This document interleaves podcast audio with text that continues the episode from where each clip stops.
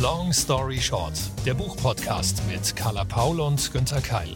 Vier Buchtipps in jeweils 60 Sekunden mit Interviews und Insider-Infos. Herzlich willkommen zu Long Story Short, der ja Live-Version des Penguin Random House Literatur Podcasts. Wie immer begrüßen euch an dieser Stelle hörbar, in diesem Fall auch sichtbar, Ka Carla Paul und Günther Keil. Vielen Dank für die Begrüßung und ich begrüße auch nochmal hier ins Publikum. Das ist wirklich ungewohnt, dass wir beides sind. Also, dass wir jetzt irgendwo online sind, auf YouTube sind, aber auch hier in Leipzig live. Ja, wir sind ja JournalistInnen, ModeratorInnen, ähm, AutorInnen, vor allem Carla natürlich. Und ich habe nochmal nachgeschaut, das sind über 80 Folgen von Long Story Short, die wir jetzt schon in diesen knapp vier Jahren absolviert haben. Alle zwei Wochen und wir stellen ja immer in 60 Sekunden jeweils ein Buch vor. Das wird auch jetzt gleich so sein. Wir haben nämlich insgesamt sechs Bücher, Carla, glaube ich, mitgebracht, oder? Wir ja. Also schön auch natürlich von ähm, mir ein, ein herzliches Willkommen an alle, die da sind. Wir freuen uns ähm, auf euch. Wer kennt denn den Podcast schon? Also wer ist tatsächlich wegen des Podcastes hier? Okay. Unbezahlt. schon in die Hände runter. Und natürlich ganz besonders große Freude an die beiden Hauptgäste, an die Star-Autoren, die heute da sind, Marc Ellsberg und Sven Gerhardt. Schön, dass ihr da seid. Ein Applaus.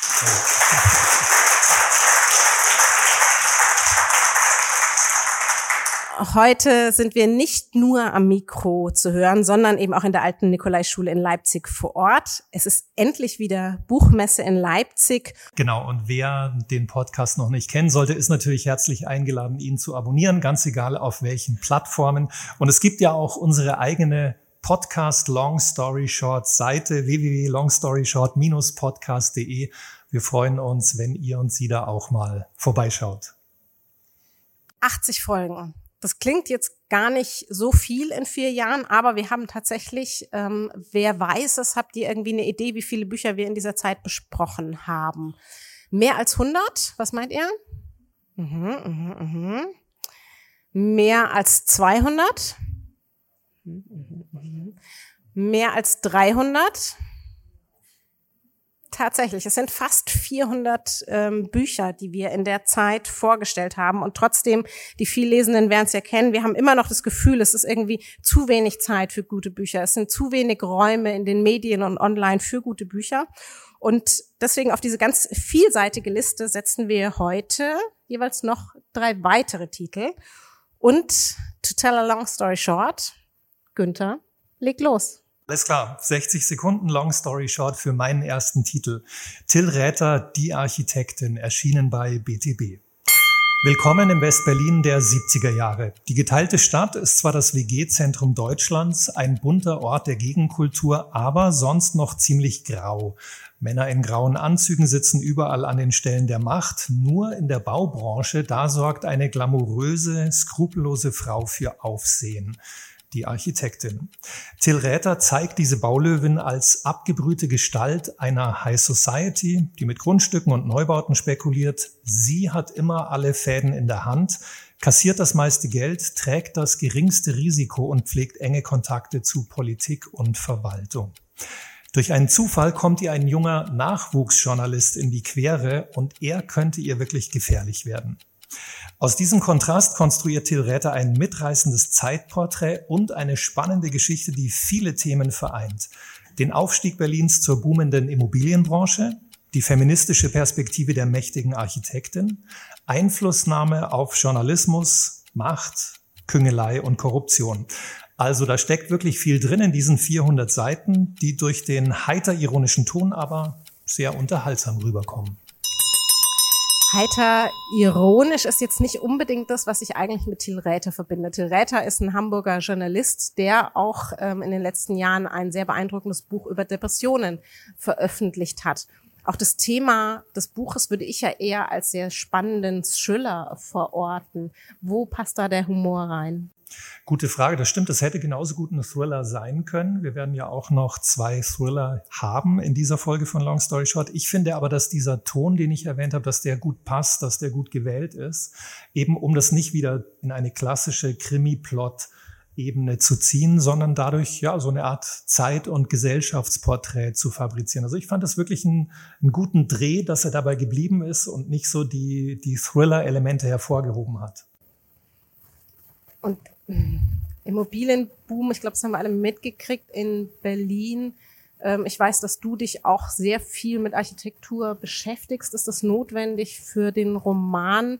Ähm, gibt es vielleicht sogar ähm, ein, ein reales Vorbild für diesen Roman oder gar für die Architektin? Also man muss überhaupt nichts wissen, man muss keine Vorkenntnisse haben. Ich glaube, das ist für jede und jeden total spannend, da einzusteigen. Und ähm, wenn ihr schon mal in Steglitz wart in Berlin, da gibt's ja dieses seltsame Hochhaus aus den 70er Jahren und das basiert zum Beispiel auf dem Wirken der echten Architektin. Ich habe mir den Namen noch mal rausgeschrieben. Die Figur basiert wirklich auf Sigrid Kressmann-Schach. Die lebte von 1929 bis 1990. Also im Grunde genommen ist das alles nur leicht fiktionalisiert, aber eine wirklich wahre Geschichte. Du sagst also, klar, man kann sich damit beschäftigen, aber in Wirklichkeit steht einfach wie bei Räte ja oft diese Figurenzeichnung und auch ein bisschen so diese gesellschaftlichen Beobachtungen im Vordergrund und kann man also auch jedem in die Hand drücken, der einfach nur gerne Spannung liest. Absolut, genau. Und Berlin ist sowieso, finde ich, immer ein super Thema. Da kriegt man auch jede Menge mit sehr, sehr gut. Wer es noch ein bisschen spannender haben möchte, denn ihr ahnt es schon, mein Buch ist natürlich das Bessere und wer würde es wagen, wer würde es wagen, da heute zu widersprechen? 60 Sekunden, long story short. Mark Ellsberg, C. Celsius. Und es beginnt wie ein Hollywood-Film von Roland Emmerich. Oder aber wie eine Nachrichtensendung Anfang des Jahres. Unbemannte Flugobjekte werden am Himmel gesichtet. Die westlichen Mächte sind in Aufruhr. Greift China an? Doch die Klimawissenschaftlerin Faye klärt auf. Es handelt sich nicht wirklich um Kampf, sondern um Wetterdrohnen. Angeblich. China will damit nicht nur wichtige Forschungsdaten sammeln, sondern auch das Wetter tatsächlich aktiv verändern. Aber was heißt denn das für das Weltklima und steckt wirklich nicht mehr dahinter? Wie so oft muss man beim Thriller-Spezialisten Ellsberg auf schnelle Handlungs- wie Seitenwechsel gefasst sein. Celsius entspricht dem aktuellen Stand der Wissenschaft, ist also wie stets hervorragend recherchiert und sorgt deswegen nicht nur wegen der teilweise fiesen Charaktere für Gänsehaut.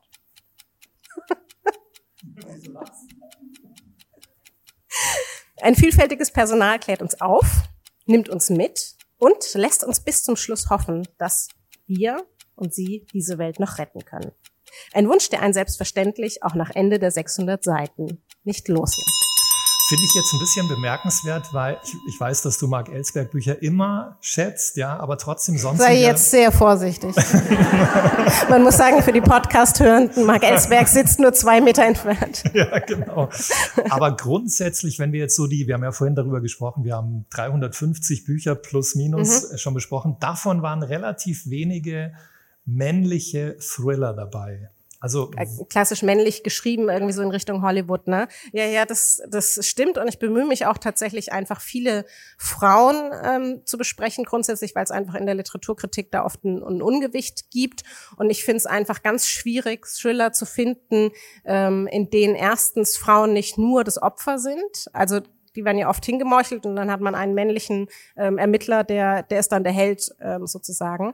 Ähm, und und hier mag ich tatsächlich, äh, und das sage ich, sonst hätte ich ihn ja grundsätzlich gar nicht ausgewählt, einfach, dass Mark immer ein bedacht vielfältiges Personal hat und Frauen völlig gleichwertig sind, ähm, sei es jetzt in einer Heldenrolle, aber auch natürlich in der Täterrolle. Ähm, und auch hier haben wir wieder Faye und viele andere Rollen, die sehr beeindruckend sind. Ähm, deswegen würde ich den, ich würde es nicht als klassisch männlich ähm, heroischen Thriller bezeichnen. Mhm. Stimmt insofern, dass es ja auch keine klassischen Happy Ends gibt in diesen Thrillern, die du auswählst. Wie, wie ist, also sind wir wieder bei unserem Lieblingsthema. Wir suchen ja, stellen wir immer wieder fest, so die dunklen, ähm, schwarzen. Nein, wir, wir suchen, eigentlich suchen wir immer für euch extra Bücher, in denen es schön ausgeht. Aber Echt? wir können uns nicht so richtig erklären, wie es dann dazu kommt, dass, okay. dass die Auswahl irgendwie eine andere ist. So. Ja, seltsame Entwicklung. Worauf ich hinaus wollte, wie ist das, wenn du sowas liest? Kannst du dann einfach abschalten und ähm, die Welt ist untergegangen, okay, aber jetzt lese ich das nächste Buch. Also so schätzt du mich ein. So schätzt du mich ein, lieber Günther. Ähm, also es kommt drauf an. Hier muss man sagen, wie es ausgeht, wollen wir natürlich nicht, nicht verraten. Aber der gesellschaftliche Hintergrund in den Romanen von Ellsberg ist, der geht ja immer weiter nach dem Buch. Und das arbeitet dann schon in einem. Also selbst wenn es ähm, im Buch vermeintlich gut ausgeht, muss ich das Problem als Lesende ja dann in der richtigen Welt erst noch lösen. Das heißt, ich habe vielleicht Informationen gewonnen, ich habe vielleicht auch hoffentlich Mut und Hoffnung gewonnen, dass das anzugehen ist und auch angegangen werden muss. Es gibt ja völlig verschiedene Szenarien seit, seit Blackout und Gear und Co.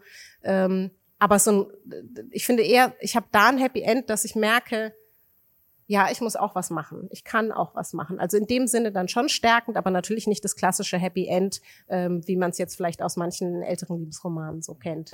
Und dass das neben der äh, brisanten Thematik dann auch mal unterhaltsam sein darf, das stört dich nicht. Ich finde es sogar das die ideale Form, oder? Also ich weiß jetzt nicht, wie es wie es dem Publikum so geht. Ich finde ähm, natürlich sollen wir, wenn wir wenn wir lernen wollen, dann muss auch immer Unterhaltung mit dabei sein. Und das ist ja, glaube ich, das das Spannende auch an diesen Büchern, ähm, dass dass wir lesen und lesen und währenddessen lernen und, und uns das so wirklich, wie es vielleicht in der Schule manchmal nicht war, einfach so nebenbei beigebracht wird. Und wir haben ja oft keine Lust mehr auf, auf viele Nachrichten oder auf diese ganzen ermüdenden Sach- und Politikdiskussionen. Und ähm, wenn es dann in so einer Romanform daherkommt, also da verstehe ich Marx Bücher immer so ein bisschen wie trojanische Pferde, die uns einfach die Informationen neben all der Spannung ähm, so ins Hirn setzen und selbst wenn wir fertig gelesen haben, wirkt die dann noch nach. Sehr schöne Beschreibung. Und noch mehr Details und Hintergründe jetzt vom Autor selbst. Bitte einen Riesenapplaus für Marc Ellsberg.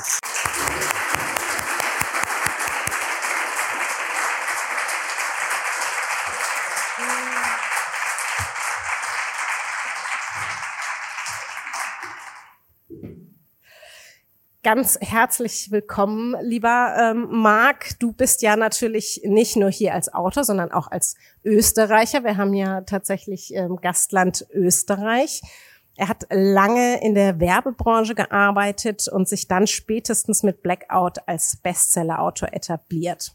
Diesen Erfolg, und das ist das Besondere, und es erfordert tatsächlich sehr viel Fleiß und Disziplin und harte Arbeit, den kann er bis heute mit sehr verlässlich spannenden Romanen halten. Ich freue mich sehr, dass du in deinem engen Zeitplan Raum für uns gefunden hast und heute Abend hier bist. Ähm, von daher bin ich ja sehr froh, dass ich deinen Roman positiv besprochen habe, auch wenn ich gesehen habe, dass du so ein bisschen ähm, die, die Augen hochgehoben hast dabei. Nee, ich habe mich amüsiert, wie du gesagt hast, ähm, die fiesen Charaktere. Weil ich, ich liebe alle meine Charaktere, fast alle.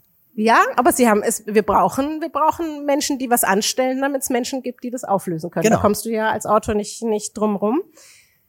Deine Thriller, die haben alle einen wirtschaftlichen und oder wissenschaftlichen Hintergrund. Und meist bist du ja mit den Themen sehr früh dran ähm, oder früher als ich. Das kann jetzt natürlich auch an mir ähm, liegen.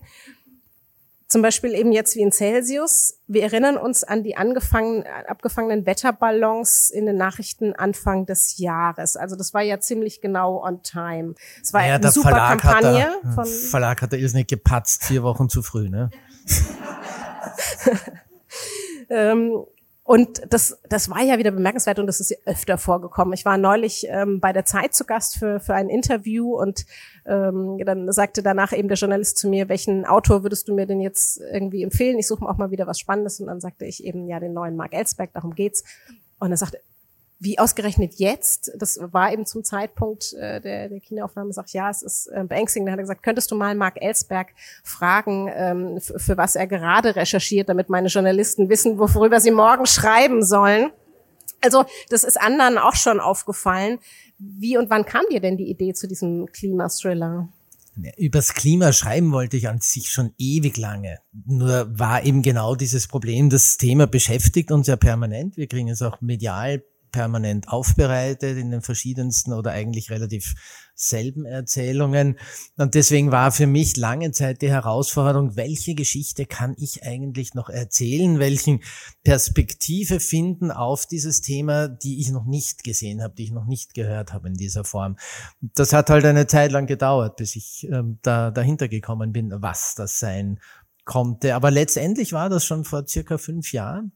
Und ich habe damals dem Verlag zwei Stoffe vorgeschlagen und habe auch gleich gesagt, den einen kriege ich schneller hin. Deswegen würde ich sagen, machen wir den zuerst. Das wurde dann der Fall des Präsidenten, also mein voriges Buch, weil ich für das Klimabuch doch noch eine ganze Menge recherchieren muss, obwohl ich, wie gesagt, seit Jahren Material sammle. Ähm, und kaum war der Präsident fertig, habe ich dann mit Celsius begonnen. Das damals noch nicht so hieß. Das hieß damals nur NN, No Name. Glücklicherweise war ein ähnlicher Präsident in der Realität ja dann auch bald fertig. Ja, äh, ja gut, der war bis zu einem gewissen Grad ja auch ähm, mit Inspiration für das vorige Buch. Man hörte davon. Du hast es schon gesagt, du recherchierst eben dafür sehr viel, was ja auch gut ist, was theoretisch nicht unbedingt notwendig wäre, weil bei einem belletristischen Roman, du könntest auch einfach alles erfinden. Wie können wir uns das vorstellen? Wie lange brauchst du zur Recherche? Fliegst du nach Amerika, sprichst mit irgendwelchen völlig verbuddelten geopolitischen äh, Klimaforschern? Klebst du dich auf die Straße? Was, wie können wir uns das vorstellen? Ähm, ich sammle ewig lang Material, also sämtliche Stoffe, die ich behandle, ähm, zum Teil jahrzehntelang, dass ich Material sammle. Das ist, ähm, früher waren das tatsächlich noch Zettelkästen, heute halt digital. Und ähm, irgendwann verstehe ich vielleicht genug, dass mir eine Idee für eine Geschichte kommt. Und wenn ich dann weiß, okay, so könnte die Geschichte laufen, dann gebe ich halt dem Verlag mal ein Exposé und die sagen, ja, mach mal. Und dann gehe ich nochmal in die tiefen Recherche. Und bei den meisten Büchern war es so, dass ich dann auch mit sehr vielen Experten gesprochen habe und Expertinnen, ähm, von denen im Allgemeinen auch ein, zwei, drei so fasziniert waren vom Thema, dass sie das Ganze begleitet haben, den ganzen Prozess, was immens hilfreich ist. Weil wenn man so rechercheintensive Stoffe hat wie ich, dann rennt man gern mal in so Situationen, wo eine Figur im Buch etwas tut, was du nicht geplant hast. Und da brauchst du meistens neues Wissen, um sie da wieder rauszukriegen oder die Figur braucht neues Wissen. Und wenn du dann einfach jemanden schnell ein E-Mail oder eine, eine Message schreiben kannst, ähm, der sich total auskennt in dem Thema, ob es jetzt jemand ist, der sich übers internationale Strafrecht spezialisiert hat oder in Genetik oder sonst was, ist das natürlich sehr angenehm, wenn du binnen Stunden eine Antwort kriegst, die zumindest heißt, schau dort oder dort nach im Internet oder sogar gleich die Antwort geben. Diesmal war das nicht ganz so, weil übers Klima ist eigentlich so viel Material draußen, dass man da keine weiteren Erklärungen braucht, einerseits. Und andererseits bei dem Subthema Geoengineering, das ja mit eine Rolle spielt, auch wenn es meiner Meinung nach nicht die Hauptrolle des Buches ist, ähm, haben wir ganz viel Theoriepapiere draußen, aber bislang so gut wie keine Praxis. Das heißt, für mich als Thriller-Autor ist das ein Traum, weil auf der einen Seite sind da meinetwegen zehn Papiere, die sagen ungefähr, wie könnte man diese Methode machen, was würde es kosten und so weiter und so fort. Wir haben aber keine praktische Erfahrung, die, die sagt, okay, ich brauche so oder so viel Tonnen Schwefelsulfid in der Stratosphäre oder zehnmal so viel. Das lasst mir sehr viel Fantasie für potenzielle Szenarien. Jetzt könntest du natürlich mal bei den Chinesen anfragen, wie die aktuellen Forschungsergebnisse sind. Ja, ich weiß nicht, ob die mir das sagen würden. Also im Roman gibt es eine extra Klimaministerin, es gibt KlimaaktivistInnen, die den Reichstag belagern. Ähm, die Klimaforscherin ist auf einmal, ähnlich wie sie auch in der Pandemie war, ähm, bei, bei Christian Drosten sehr international gefragt. Und ganz, ganz plötzlich ist dieses Thema nun Nummer eins. Man schwankt da im Roman oder ich schwanke im Roman zwischen Lachen und Weinen. Irgendwie die Reaktion der PolitikerInnen in Celsius, die hat mich doch teilweise richtig, richtig geärgert und zwischendurch hätte ich gern das ähm, Buch ein bisschen geschüttelt, wie falls falls ihr den Film Don't Look Up kennt, da hatte ich ein ähnliches Gefühl. Ich vernehme, das ist aber vielleicht auch eine Interpretation meinerseits, ähm, davon dir im Roman auch Kritik am, am gegenwärtigen Umgang mit der Klimakrise. Ist das tatsächlich nur mein Gefühl oder hast du das tatsächlich auch so unterschrieben? Nein, das ist, das ist völlig richtig gelesen, weil ich meine, da gibt's momentan wenig zu loben, ähm, was da passiert. Wir wissen alle, was gemacht werden müsste.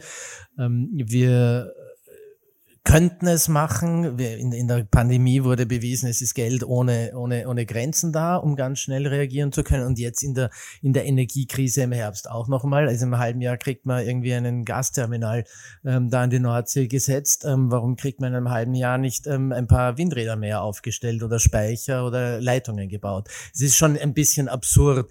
Und dann, dann habe ich Leute wie einen Herrn Lindner, der überall beim Klimawandel oder beim Klimaschutz auch noch bremsen, außer auf der Autobahn. Also ich meine, ich habe ich hab die Vorbilder ja live im Leben hier, die versagen, die buchstäblich Fossilien sind in der Politik. Also ähm, da brauche ich nicht einmal was erfinden. Also du schreibst und recherchierst, du bist auf Lesereisen und du sprichst ja auch viel tatsächlich mit, mit Unternehmen aus der Wirtschaft und mit der Politik über die Hintergrundthemen deiner, deiner Bücher. Du bist da ein gefragter Redner. Ähm, deine Kritik ist klar. Wie sind denn die Rückmeldungen eigentlich dazu? Also gibt's gibt's da auch positive Veränderungen, ähm, dass, dass du tatsächlich was erreichen kannst? Gibt's auch Kritik daran? Ähm, wie ist denn sozusagen ähm, der, die, die Rückmeldung von denen, die auch wirklich was zu sagen haben? Also grundsätzlich schreibe ich ja erstmal eigentlich Thriller und will unterhalten und will Spannung erzeugen, ähm, das äh, kurioserweise das Nebeneffekte hat, dass angeblich zum Beispiel Blackout tatsächlich mit Gesetze beeinflusst haben, die dafür gesorgt haben, dass ähm, gewisse IT-Einrichtungen sicherer wären etc.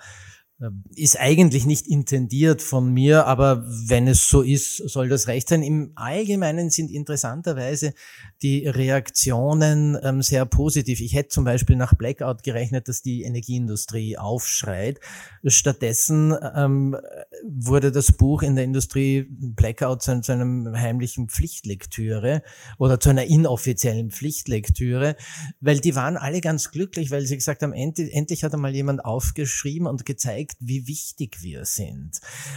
Vielleicht war auch so ein bisschen eine Strategie dahinter, wenn du deine Feinde nicht bekämpfen kannst, dann umarme sie. Das hätte dann auch gut funktioniert. Ähm, aber ähm, grundsätzlich, wie gesagt, sind eigentlich im Allgemeinen die Reaktionen positiv.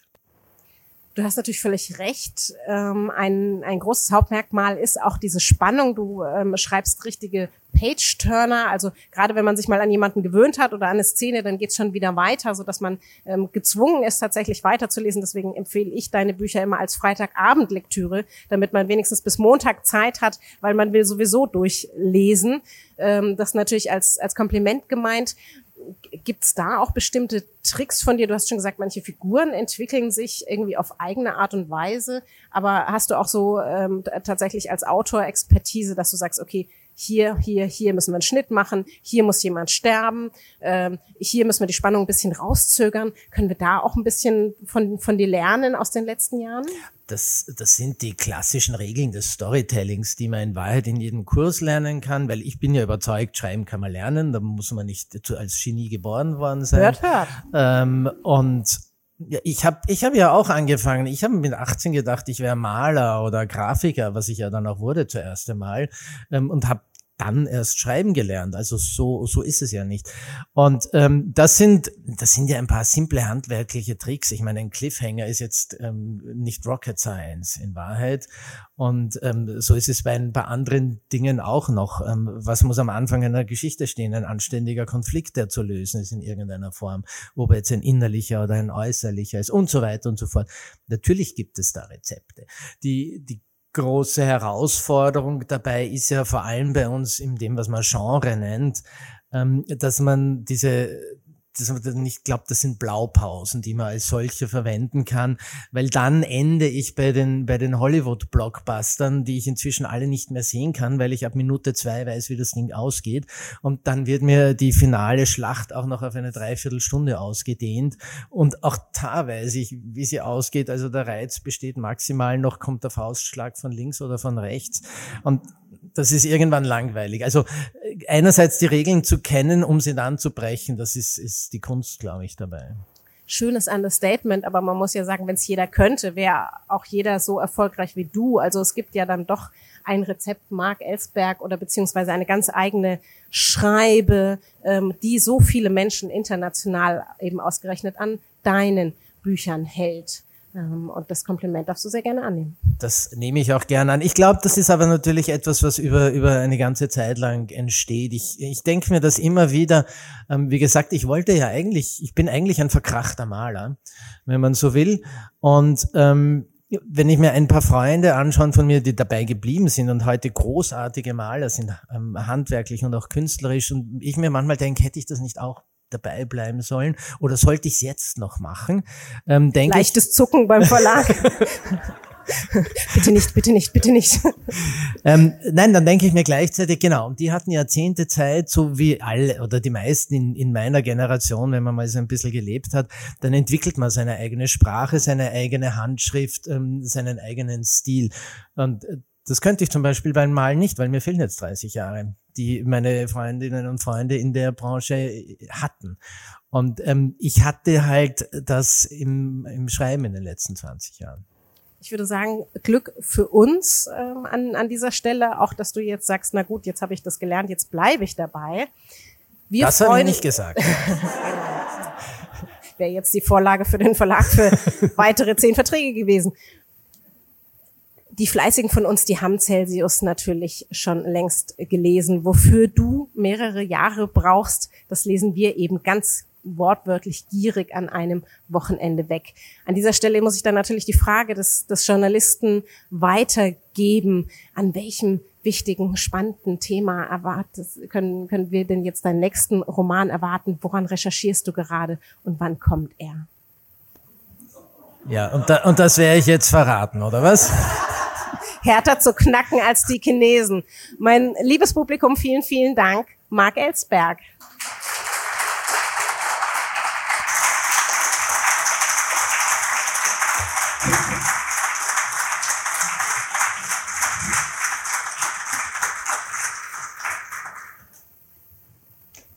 So, vielen Dank, Marc. Carla, du darfst auch gleich weitermachen mit deinem Pitch, das nächste Buch. Ich habe ein Bücher Wenn nichts mehr geht, dann geht man. So ist es auch bei Agnes. Agnes ist mit ihrem Partner Tom in der klassisch konservativen Rollenaufteilung. Also sie blieb nach dem Studium für die Kinder daheim, während er als Arzt Karriere machte. Doch in all den Jahren voller Aufopferung, Unterstützung und Bestärkung für die Familie, da blieb Agnes selbst auf der Strecke.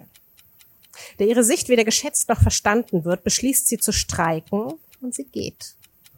Sie geht quer durch Hamburg, sie geht an der Elbe entlang bis nach Berlin. Es ist eine Wanderung voller Schmerz, voller Selbsterkenntnis und es ist vor allen Dingen eine Reise zurück zu sich selbst. Katja Keveritsch hat nach ihrem Debüt die wundersame Reise der Bienen, Bienen, Bienen und das Reise der Bienen erneut einen ebenso sehr einfühlsamen wie stilistisch besonderen Roman geschaffen. Die Sehnsucht ergreift einen sehr, sehr schnell, und zwar nicht nur für Norddeutsche. Diese Beschreibungen von Landschaft und Menschen sind Motivation, selbst wieder mehr Zeit mit sich zu verbringen. Das gilt in ihren abwechselnden Einblicken in das Leben und Denken von Tom und Agnes. Sie thematisiert natürlich hauptsächlich die feministische Problematik rund um Mental Load. Aber es ist eben insgesamt auch ein sehr lesenswerter, bedachter Roman für sich, für die beste Freundin und für alle Toms dieser Welt. Klingt schon mal sehr gut. Ähm, erinnert mich ein bisschen an die Bestseller von Raina Wynn. Ist das auch wirklich so? Kann man das vergleichen? Ähm, du meinst der Salzpfad und Co.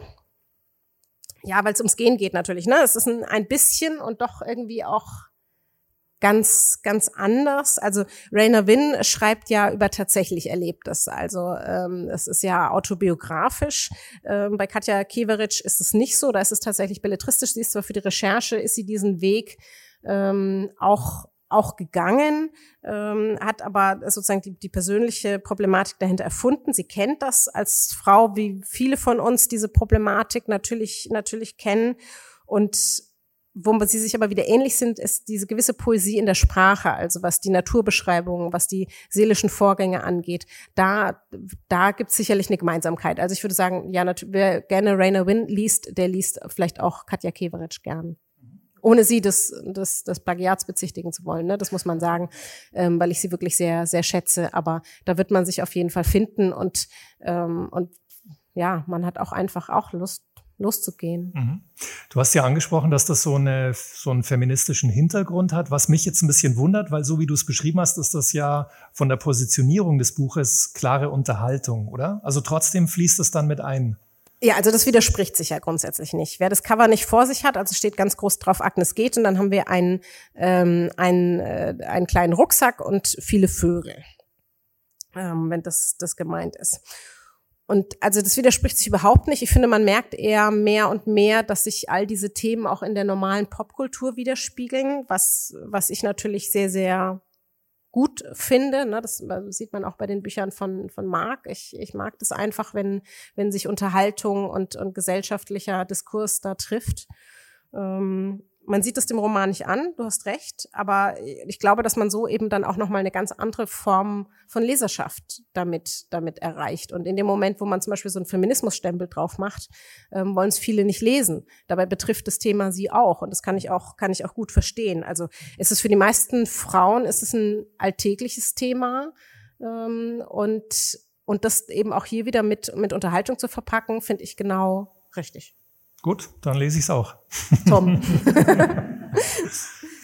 okay, der nächste Pitch. 60 Sekunden Long Story Short für Sven Gerhard und Sarah Zylinder. Die sagenhafte Reise durch das Jemannsland erschienen bei CBJ. Und ich sag's gleich vorab, ich verbinde das mit einem Plädoyer. Erwachsene lest mehr Kinderbücher. Oh, wie schön, wie wunderbar. Ein kleines, süßes Eichhörnchen zieht durch die Welt und erlebt tolle Abenteuer. Sarah Zylinder heißt die Hauptfigur dieses Märchens und sie marschiert ganz allein los. Sie folgt dem Mond, denn sie hat das Gefühl, dass etwas richtig Großes auf sie wartet. Irgendwo weit weg. Sven Gerhard begleitet das Eichhörnchen durch dunkle Wälder, über bunte Felder und eine gefährliche Brücke und seine Zara trifft auf Eidechsen im Jemannsland, auf Spaßvögel im Scherzgebirge, sie begegnet traurigen Giraffen, einem flunkernden Fuchs und einem namenlosen Kaninchen. Ja, und zum Schluss landet sie in einem Schloss, wo es eine riesige Bibliothek gibt, in der all ihre eigenen Geschichten stehen.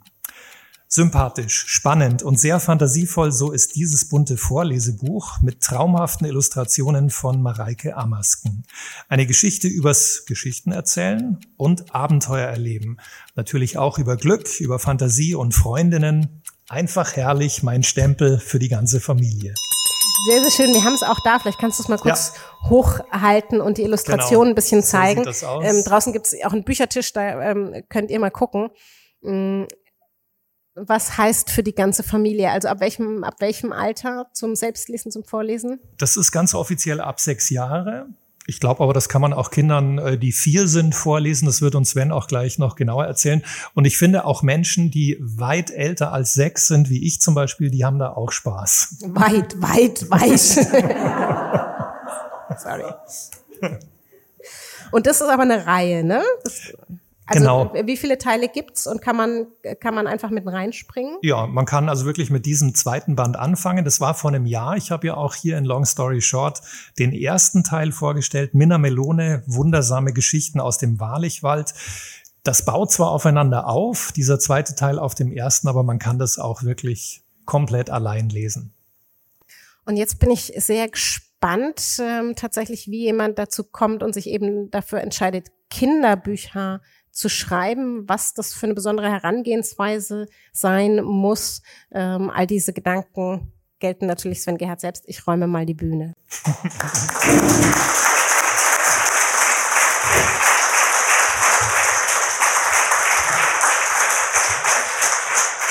So, herzlich willkommen Sven. Ganz kurz zwei Sätze zu dir. Sven hat drei Kinder, kommt aus Marburg, wäre fast Grundschullehrer geworden und hat außer dieser Reihe unglaublich viele andere erfolgreiche Bücher geschrieben, zum Beispiel die Reihen Heuhaufen, Halunken und Mr. Marple. Wie kriegst du das alles auf die Reihe? Das ist Wahnsinn. Wie viele Bücher sind es insgesamt schon? Ähm, ich glaube, ich bin jetzt bei 23 gelandet. Wow. Aber ich mache das auch schon eine ganze Weile. Also ich bin äh, 20 Jahre schon dabei. 20 Jahre schreibe ich jetzt und in den 20 Jahren sind 23 Bücher erschienen. Die sind natürlich auch deutlich schmaler als die von Marc. Von daher äh, brauche ich da nicht so lange und das Recherchieren fällt auch ein bisschen kürzer aus bei mir. Ist das aus dem eigenen Erleben entstanden, deine, ähm, ja, deine Ideen, deine Fantasie und selber Geschichten zu entwerfen? Also hat man dir selbst viel vorgelesen als Kind? Ähm, ja, also ich nehme da vielleicht so ein bisschen eine Sonderrolle ein äh, und die Kinder, die finden das immer sehr spannend, wenn ich bei den Lesungen erzähle, dass ich selbst so gut wie gar nicht gelesen habe als Kind. Ähm, und ähm, ich habe immer die Vorstellung gehabt, äh, setze ich mich jetzt mit einem dicken Buch in einen Sessel oder gehe ich raus und treffe mich mit meinen Freunden und fahre Fahrrad. Da war ganz klar, was ich machen würde und das war nie der Sessel. Ähm, und ich habe mich im Nachhinein oft gefragt, wieso ist das eigentlich so gewesen? Ich glaube zum einen, ähm, haben Bücher bei uns nicht so eine ganz große Rolle in der Familie gespielt und auch das Vorlesen hat keine große Rolle gespielt. Und ich habe letztens mal überlegt, dass ich es nie erlebt habe, als Kind in die Situation zu kommen, so in eine Geschichte einzutauchen, dass ich unbedingt wissen wollte, wie es weitergeht und dass es mir egal war, wie dick dieses Buch ist. Ich habe bei Lesungen häufig die Situation, dass Kinder mich fragen, wie viele Seiten hat denn das Buch? Das sind meistens Jungs, die das fragen. Und das wäre auch eine Frage, die ich gestellt hätte. Wie viel, wie lange muss ich denn da lesen, bis ich das geschafft habe? Und so war meine Herangehensweise als Kind ans Lesen. Und äh, das ist ein bisschen schade, dass ich als Kind nie diesen Moment erlebt habe, so komplett in der Geschichte abzutauchen. Mhm. Umso erstaunlicher, dass du das jetzt als Beruf ergriffen hast. Das stimmt, ja. Was hat das Umfeld gesagt? Haben die gesagt, spinnst du, damit kann man sowieso kein Geld verdienen? Naja, das war so ein bisschen ein schleichender Prozess. Äh, ich habe eben zugehört, als Marc erzählt hat, dass er so vom Malen und vom Grafikdesign und von der Werbebranche kommt. Das ist ähnlich bei mir. Und äh, ich komme auch vom Zeichnen und bei mir war es dann irgendwann so, ich habe als Kind schon total viel gezeichnet. Ich habe mich auch für Bilderbücher zum Beispiel interessiert. Ist jetzt nicht so, dass ich nie ein Buch in der Hand hatte. Ähm, aber ich habe das Zeichnen total fasziniert gefunden. Und irgendwann, als ich ein bisschen älter war, habe ich gedacht, ich würde gerne mal so wie die Mareike Amasken, jetzt hier in dem Buch, äh, die Bilder für eine Geschichte zeichnen. Und dann, äh, ich hatte damals keine Ahnung, wie das mit Verlagen und Illustratoren und so weiter lief. Und dann habe ich eigentlich nur eine Geschichte geschrieben um danach die Bilder dafür zu zeichnen. Und das war der Moment, wo für mich überhaupt erst klar wurde, dass das Schreiben für mich auch eine, ein, ja, ein kreativer, eine kreative Ausdrucksform sein kann. Das habe ich bis daher, bis dahin einfach noch nicht gewusst. Marc Ellsberg hat ja vorhin gesagt, er glaubt schon grundsätzlich, dass man das Handwerk lernen kann. Glaubst du, man kann auch wirklich Fantasie lernen? Ähm, ich glaube, man kann man kann es üben. Man kann üben, äh, den, die Verbindung zur Fantasie zu bewahren. Also ich hatte heute Nachmittag einen Workshop in der, auf der Buchmesse und äh, mit Kindern zusammen, ähm, die eine simple Aufgabe hatten, mit Hilfe eines Teebeutels und unterschiedlichsten Gegenständen irgendwas zu machen. Und dann zu sehen, wie Kinder noch so völlig unbefangen ihre Fantasie nutzen und die völlig unterschiedlichsten Dinge damit gebastelt haben. Also ich glaube, man kann einüben, sich diese Fantasie so ein bisschen wieder hervorzuholen, weil ich glaube, als Erwachsener hat man so viel um die Ohren, dass man so Fantasie, naja, das ist, äh, wann hat man schon mal die Zeit, irgendwie einfach nur da zu sitzen und nichts zu tun? Ich mache das ganz oft bei uns auf dem Balkon. Äh, für mich ist das Arbeit, das sieht halt nicht so aus. Äh, meine Familie nimmt mir das auch nicht ab, dass ich jetzt da sitze und arbeite, aber so ist es einfach. Also da zu sitzen, nichts zu tun, das ist, glaube ich, ein, ein, ein Nährboden für Fantasie und den hat man als Erwachsener einfach zu wenig, finde ich. Merkst du, dass das teilweise Kinderbuch- oder Jugendbuchautoren, Autorinnen eine gewisse Skepsis entgegenschlägt, im Gegensatz zu denen, die für die Erwachsenen schreiben? Also ich habe ja vorhin auch ja. gesagt, ich möchte ein Plädoyer halten, ähm, lest mehr Kinder- und Jugendbücher, weil ich finde, das tut uns allen gut. Merkst du das, dass da unterschiedlich gewertet wird? Man, man merkt das sicherlich schon und äh, man wird auch als Kinderbuchautor oft gefragt, äh, hast du auch mal vor, irgendwann mal ein richtiges Buch zu schreiben oder für Erwachsene zu schreiben? Ich, ich antworte innerlich dann immer irgendwie mit Erich Kästner, der mal gesagt hat, für, für Kinder zu schreiben ist äh, wie für Erwachsene zu schreiben nur schwieriger. Ähm, das weiß ich jetzt nicht. So weit würde ich jetzt nicht gehen, aber ähm, ich, ich, ich weiß nicht. Also ich finde das eine schwierige Frage und natürlich ist es bei den Kinderbüchern der, die, die knifflige Situation, dass die Käufer nicht diejenigen sind, die es später lesen. Das ist einfach ein anderer Mechanismus. Dementsprechend weiß ich nicht, in den Feuilletons kommt man da auch nicht so vor. Aber ich weiß nicht. Ich, für mich beantwortet sich die Frage bei jeder Lesung, wenn ich einfach da sitze und lese den Kindern vor, dann weiß ich, wieso ich das mache und dann stelle ich mir diese Frage eigentlich gar nicht. Was passiert da am häufigsten bei diesen Lesungen? Also merkst du, dass, dass die mitgehen mit deiner Figur? Also das ist ja immer ein großes Abenteuer jetzt in der Reihe, dass die Minna und jetzt die Zara erleben. Ist das das Wichtigste für die Kinder oder was fasziniert die? Ähm, ich glaube, dass es sie fasziniert, ähm, zuzuhören und jemanden zu lauschen, der sich eine Geschichte ausgedacht hat. Und ich finde es immer total spannend, dass man selbst eine wuselige Gruppe von 80 Kindern, die, weiß ich nicht, reinstürmen und dann am Quatschen sind und auf dem Stuhl rumrutschen und mit Klettverschluss auf und zu und alle möglichen Sachen. Und sobald man dann anfängt zu lesen, kriegt man die doch irgendwie. Und das finde ich total spannend, dass das Lesen alleine, da sitzt jemand und liest eine Geschichte und dass man die damit noch kriegt. Das, das finde ich total toll. Aber ich glaube, das hat deine Frage jetzt nicht beantwortet. Ne? Egal, macht nichts. In dieser Reihe sind ja wirklich die Mädchen, wenn wir sie so nennen, das sind die Starken, das sind die, die neugierig sind, die rausgehen in die weite Welt. Das war die Minna, die Ratte und das ist jetzt Sarah, das Eichhörnchen. Ähm, ist das deine Beobachtung im realen Leben auch so? Boah, schwere Frage. Also äh, ich muss jetzt überlegen, wie, wie man das schlau beantwortet. Also ich glaube, ich mache mir darüber keine großen Gedanken. Ähm, vielleicht liegt es daran, was man selbst so für Vorbilder hat. Und äh, also ich, ich bin da eigentlich völlig unvoreingenommen. Ähm, also ob das jetzt, äh, ob das jetzt ein weiblicher Protagonist ist oder nicht. Ähm, ich glaube, dass äh, letzten Endes äh, spielt es keine Rolle. Ich habe auch bei den Heuhaufenhalunken eine Reihe gehabt, wo es um eine Kinderbande ging. Da war das Mädchen eine Anführerin. Ich habe ganz häufig von Mädchen dann gehört, endlich mal ein Mädchen, was die Bande anführt und so. Ich mache mir da gar keine großen Gedanken. Es passiert einfach. Und dann ist Minna Melone ist eben eine weibliche Wanderratte und Zara Zylinder ein weibliches Eichhörnchen. Ich weiß nicht, es hätte auch, äh, weiß ich nicht, Zacharias Zylinder oder, Zylinder oder Manfred Melone werden können, keine Ahnung, aber es ist jetzt so gekommen. Ich weiß auch nicht. Also ich mache mir da wenig Gedanken vorher. Mhm. Zum Schluss noch mal eine Frage, die vielleicht den Kreis auch schließt zur Fantasie. In dem Buch geht es so versteckt auch darum, muss man eigentlich Sachen erlebt haben, um darüber schreiben zu können oder darüber mhm. erzählen zu können im Fall von Zara. Glaubst du, das ist so? Also nachdem ich das Buch geschrieben habe, glaube ich es nicht mehr und vorher habe ich es eigentlich auch nicht geglaubt. Also es ist so, ich, ich finde tatsächlich, dass die beiden Bücher sehr viel autobiografisches irgendwie haben. Das klingt jetzt vielleicht ein bisschen komisch, wenn hier ein 45-Jähriger äh, über ein Eichhörnchenbuch redet und äh, von autobiografisch spricht. Ähm, aber für mich war es so, da ich nicht aus einem Haushalt komme, wo das Lesen und Literatur eine große Rolle gespielt haben, ähm, habe ich manchmal so gedacht, na ja, als ich so angefangen habe zu schreiben, bin ich überhaupt dazu geeignet? Also kann ich mir das rausnehmen als jemand, der nie gerne gelesen hat, irgendwie anfangen, äh, anzufangen, Bücher zu schreiben? Und äh, müsste ich nicht irgendwie durch die Welt reisen? Müsste ich nicht alles Mögliche studiert haben und dies und das gesehen haben, bevor ich überhaupt Geschichten schreiben kann?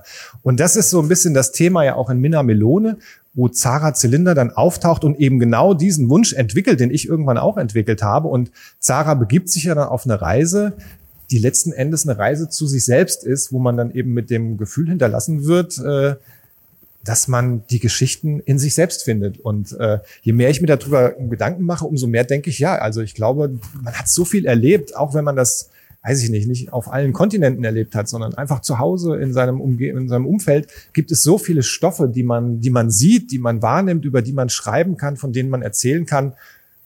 Also das, äh, mich hat das so ein bisschen äh, mit mir selbst versöhnt. Also Zara und ich, wir sind ganz dick. Sehr, sehr schön. Ich kann nur die Empfehlung weitergeben, lest die Bücher von Sven Gerhardt, ganz egal welche es sind. Es gibt genügend. Vielen Dank, dass du hier heute live in Leipzig warst. Sven Dankeschön, Gerhardt. Auch.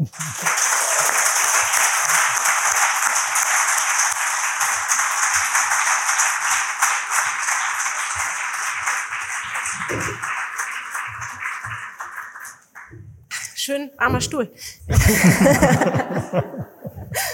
also wenn tatsächlich die AutorInnen das, was sie schreiben, selbst erlebt haben müssten, dann hätte aber dein kommender mhm. Autor als äh, Tipp, ähm, da, dann müssten wir da doch, doch spätestens jetzt mal die Polizei ja, anrufen. Das stimmt und vor allem würde er gar nicht mehr leben, glaube ich. Das noch dazu.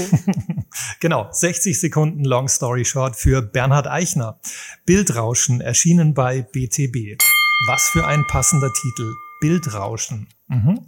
Dieser Thriller rauscht vorbei wie ein ICE im Höchsttempo. Dazu gibt's knappe Dialoge, schnelle Schnitte und permanente Anspannung. Die Bilder rauschen so rasant vorbei, dass man sie kaum festhalten kann. Aber das muss auch nicht sein, denn die Hauptfigur Bronski, ein Pressefotograf, der knipst schließlich ein Bild nach dem anderen. Im vierten Band der Bronski-Reihe will der Fotograf eigentlich ein bisschen zur Ruhe kommen, wegkommen von seinen Panikattacken und Depressionen. Oben im Schnee in den Tiroler Bergen stolpert er aber bald über eine Frauenleiche und schon ist er mittendrin in einem turbulenten Plot. Der führt Bronski in ein abgelegenes Luxuschalet, in dem fünf Social-Media-Stars ihr Wochenende verbringen. Unter den InfluencerInnen ist der oder die Täterin, glaubt Bronski. Verhängnisvoll ist, dass alle in diesem Chalet eingeschlossen sind. Draußen tobt ein Schneesturm, Lawinen gehen ab und Bernhard Eichner lässt keine Atempause zu. Alle verdächtigen sich gegenseitig und die Hochspannung bleibt bis zum Schluss. Wie man es von Bernhard Eichner kennt, manche von euch haben ja auch seine andere Reihe ähm, schon jetzt inzwischen auf Netflix vielleicht gesehen, die Totenfrau. Ähm, wie unterscheiden sich denn diese Reihen und muss man, wenn das jetzt der vierte Teil ist, die ersten drei oder darf man die ersten drei ähm, gelesen haben, um, um da jetzt auch mitfiebern zu können? Wie schätzt du das ein? Es schadet sicher nicht, die anderen gelesen zu haben. Der Verlag nickt. Nein, es schadet nicht. genau. Sie sollten sicherheitshalber alle Bücher von Bernhard Eichner, alle von Sven Gerhardt und die von Marc Ellsberg auch gelesen haben, um Unbedingt. zu lesen. Ganz, ganz wichtig. Nee, aber es ist wie bei Sven Gerhardt vorhin. Ähm, du kannst eigentlich auch einsteigen mit Band 2, 3 okay. oder jetzt Band 4. Das ist möglich. Na, ist ja nicht, nicht überall. So manchmal hat man ja auch wirklich eine sehr, sehr lange Ent Entwicklung, zum Beispiel ähm, der, der Ermittler, die man dann schon auch, auch miterleben möchte, ähm, ist es hier also eher auf die auf die Tat fokussiert oder auf den Ermittler fokussiert? Ähm, am Anfang mehr auf den Ermittler, weil er eben diese persönlichen Probleme hat und wegkommen will. Und dann wird's aber einfach eine ganz neue Geschichte, ein neuer Plot und eine neue Location, eben diese Hütte da in den Bergen. Und deswegen steht es wirklich für sich. Und weil du grundsätzlich gefragt hast, wo ist der Unterschied zur Totenfrau-Reihe? Man merkt schon, dass das ein Bernhard Eichner ist. Also der schreibt halt sehr ähnlich, das ist sein Stil, das ist auch gut so. Und trotzdem finde ich, er hat sich auch weiterentwickelt. Also er hat so neue Elemente eingebaut. Es gibt jetzt immer so eine Dialogform in kurzen Kapiteln. Die gab es in der Form früher nicht bei Totenfrau. Also das ist ein typischer Eichner-Stil, aber doch ein bisschen anders typische Eichner, aber dann doch wieder anders. Wo wir es eben davon hatten, äh, Autoren müssen das auch, oder wie ist es, wenn Autoren das selbst erlebt haben? Äh, wenn ich mich richtig erinnere, ist Bernhard doch selber auch eigentlich Fotograf mhm. gewesen.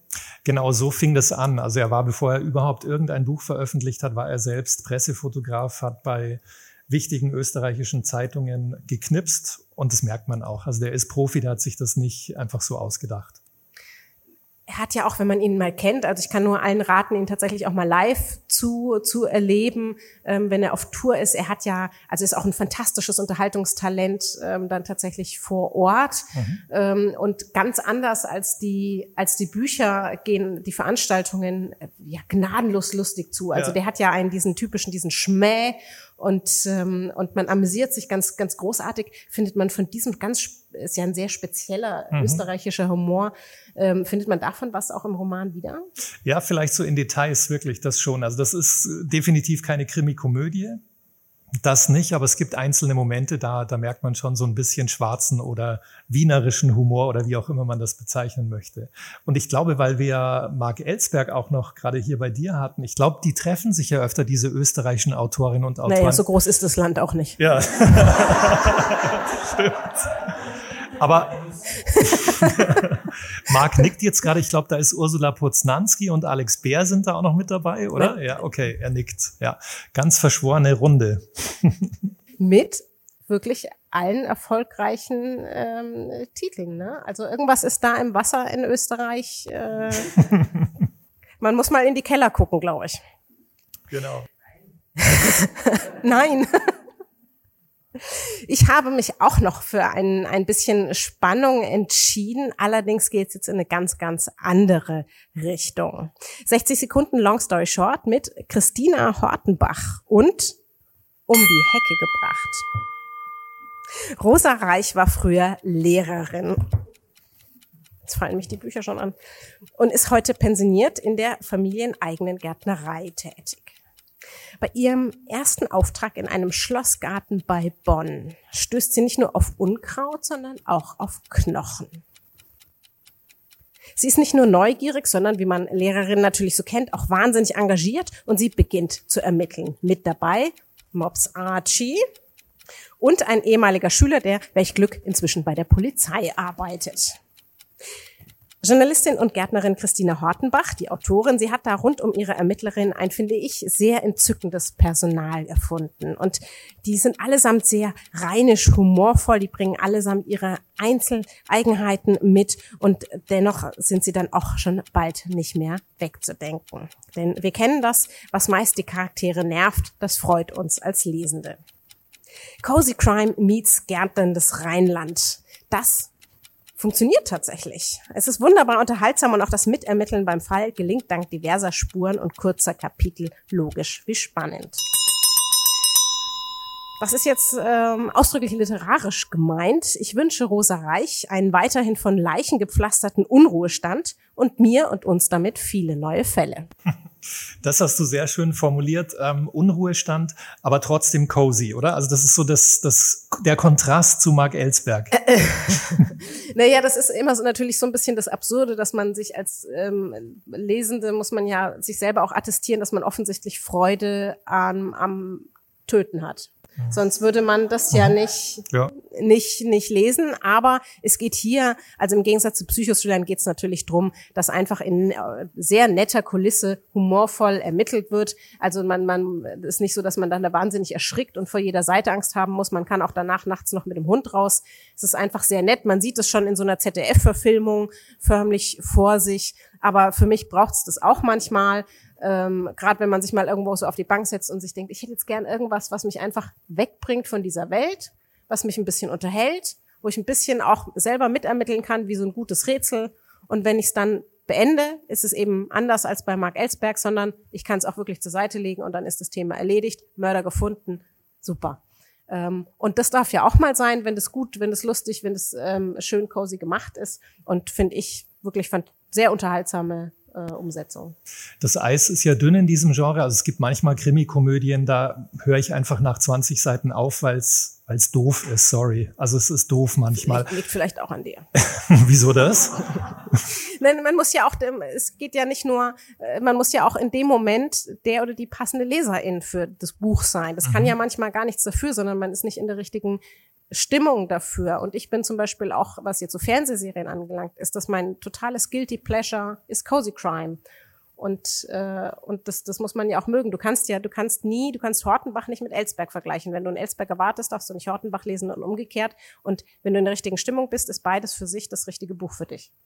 Finde ich klasse, dass wir jetzt hier in diesem Leipzig Live Podcast festgehalten haben, Carla steht auf Cozy Crime und das bei all der wirklich hochwertigen feministischen Literatur, die sie sonst zu Recht hier auch propagiert, finde ich einen wunderbaren Gegensatz. Die gute Literatur bin auch ich vielfältig. Sehr schön.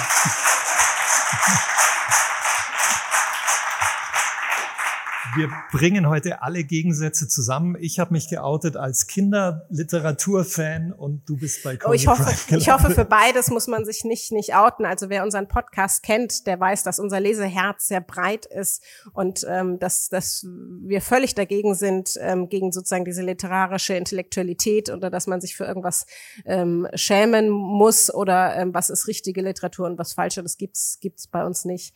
Ähm, und das möchten wir ja auch so beibehalten. Und ähm, Bücher für Kleine sind eben auch für Große und umgekehrt. Und äh, man darf genauso eben anspruchsvolle Sachbücher lesen und, ähm, und Unterhaltsames fürs, fürs Herz. Genau, wir haben auch immer wieder Specials im Podcast. Da geht es zum Beispiel um Kinder- und Jugendliteratur. Wir haben jetzt gleich ein Special zur Meinungsfreiheit. Es gibt auch ein Bestseller-Special immer mal wieder. Also es lohnt sich auf jeden Fall, bei uns mal reinzuklicken. Ich glaube, das war's schon, Carla. Ja, ähm, das war sogar ausführlicher. Sonst ist unser Podcast ja eher so 20 bis, bis 30 Minuten lang. Aber auch ähm, zumindest für mein Empfinden geht diese ganze Stunde viel zu schnell vorbei. Ähm, das waren jetzt schon sechs, sechs Bücher, zwei Star-Autoren, ein Günther, eine Carla und ein wunderbares, was sag ich, allerbestes Live-Publikum. genau. Dieses Publikum grüßen wir hier in Leipzig. Toll, dass ihr, dass Sie da waren, aber natürlich auch alle, die uns jetzt irgendwo sehen oder noch sehen werden und online hören und sehen. Und ähm, natürlich alle, die jetzt auch seit fast vier Jahren dabei sind bei Long Story Short. Da bedanken wir uns auch fast zu wenig. Sehr toll, dass die immer wieder uns hören und reinklicken. Sehr, sehr stark, dürfen aber natürlich auch mehr werden. Zu Risiken und Nebenwirkungen lest den Klappentext und fragt eure LieblingsbuchhändlerInnen vor Ort. Das ist heute das Team der Buchhandlung Grümmer, genau Carla Helshoch, die mit ihrem Büchertisch sowieso auch an allen Tagen des Jahres hier in Leipzig Lesenswertes bieten. Also unbedingt dort vorbeischauen. Gerne noch dort vorbei ähm, gucken. Wir hätten ja so zu aller Not auch zwei Autoren hier, die äh, signieren, aber natürlich nur mit vorher gekauften ähm, Büchern. Zwink, zwinker, zwinker. Ähm, wenn man schon die Chance hätte, dann, dann wäre das doch am besten jetzt. Wir freuen uns über euren Applaus heute vor Ort, aber natürlich auch digital. Das heißt, Bewertungen und Feedback auf allen Plattformen sowie auf unseren sozialen Kanälen, wenn ihr Lust habt. Ähm, da auch natürlich ein Dankeschön wie immer an alle, die das regelmäßig tun, die uns Sternchen geben, die uns rezensieren, ähm, die uns Instagram-Nachrichten schreiben und, und mehr. Äh, all das ist natürlich auch möglich auf Spotify, Apple und wie, wie sie alle heißen. So, und jetzt kommt das Amen sozusagen. Long Story Short ist eine Kooperation zwischen Carla Paul, Günther Keil und der Penguin Random House Verlagsgruppe. Vielen Dank an alle. Habt eine lesenswerte, seitenreiche Buchmesse und bis bald im Podcast. Dankeschön. Happy Reading.